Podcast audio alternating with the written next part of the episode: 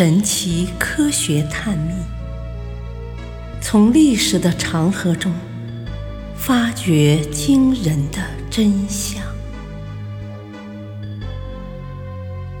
第二部：石海玄谜。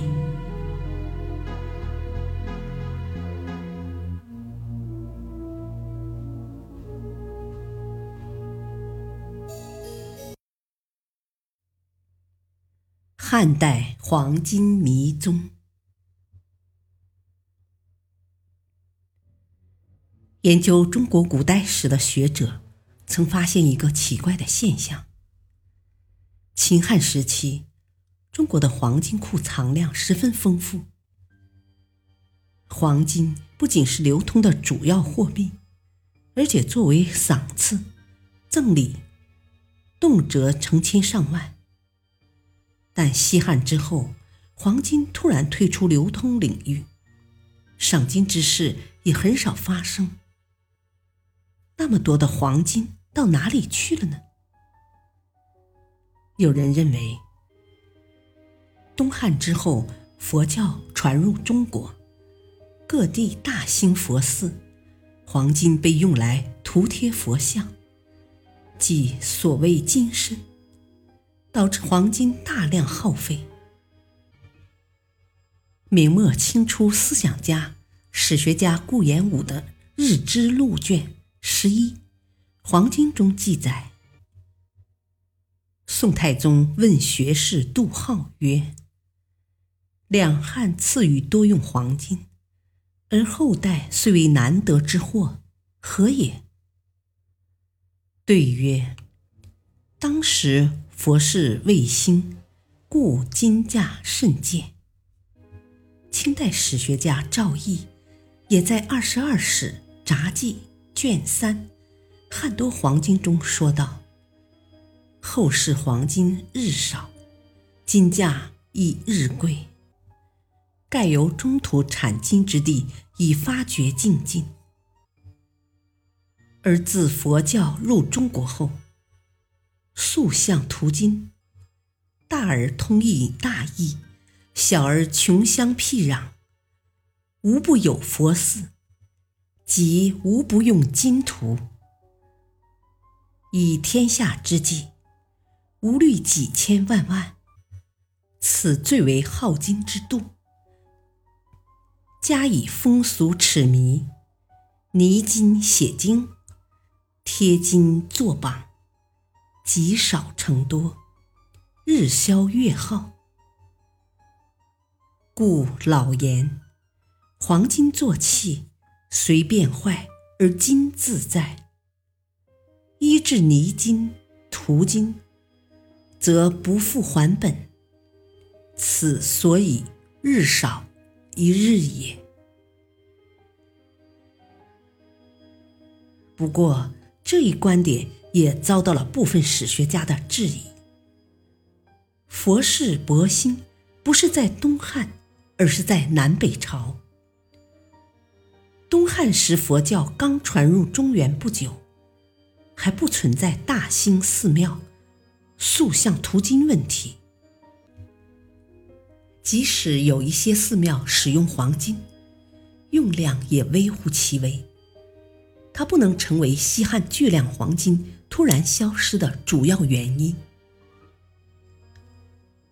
有人从字义上考证，认为古书中所说的“金”其实有两个意思：一是专指黄金，二是泛指各种金属。故秦汉时所谓黄金，实际上是黄铜。然而，有学者指出，汉代金和铜的区别非常严格。黄金和铜钱是同时流通的两种货币，不可能混淆。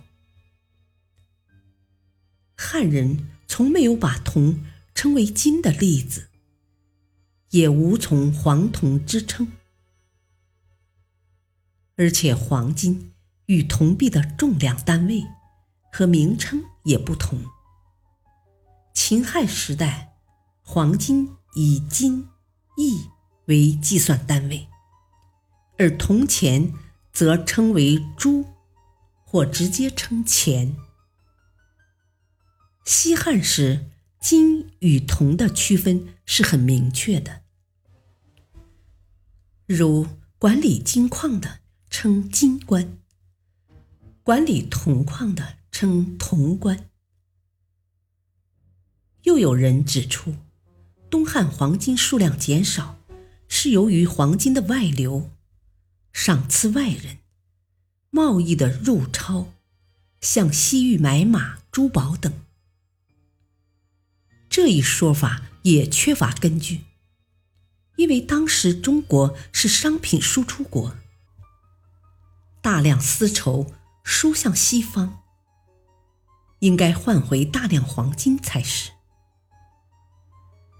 封建统治者虽然为满足自己的奢侈需要，有时也用黄金向西域、南海各国购买奇珍异宝，但这并不常见。黄金用量不会很大，而且常常是使用军事胁迫，逼使外国称臣纳贡而得。还有人认为，大量黄金失踪是由于被当成陪葬品或积蓄埋藏于地下，经过战乱、天灾和时间流逝，逐渐被人所遗忘。的确，中国人有窖藏金银珍宝的习惯，但说一部分黄金。因此消失于地下还可以理解，而把绝大多数黄金都说成是随葬或遗忘于地下，则难以说得通。因为无论是私人还是国家黄金贮藏，零散的黄金除外，贮存巨量黄金的金库，总是应该留有线索的。绝不会在一场战争过后，所有的黄金拥有者都死去或忘记自己的财富所在。至于说因厚葬而随葬了大量黄金，也说不通。因为事实上，许多厚葬的墓，自埋葬之日起就成了盗墓者的目标。如果随葬有黄金的话，总会被盗墓者发掘出来，又流通于世的。另外，还需注意的是，埋葬于地下的并不限于黄金，还有银、铜、瓷器等。为何单单是黄金奇迹般的消失了呢？汉代的黄金。到底藏身何处？相信每一个中国人都期待这一谜题的破解。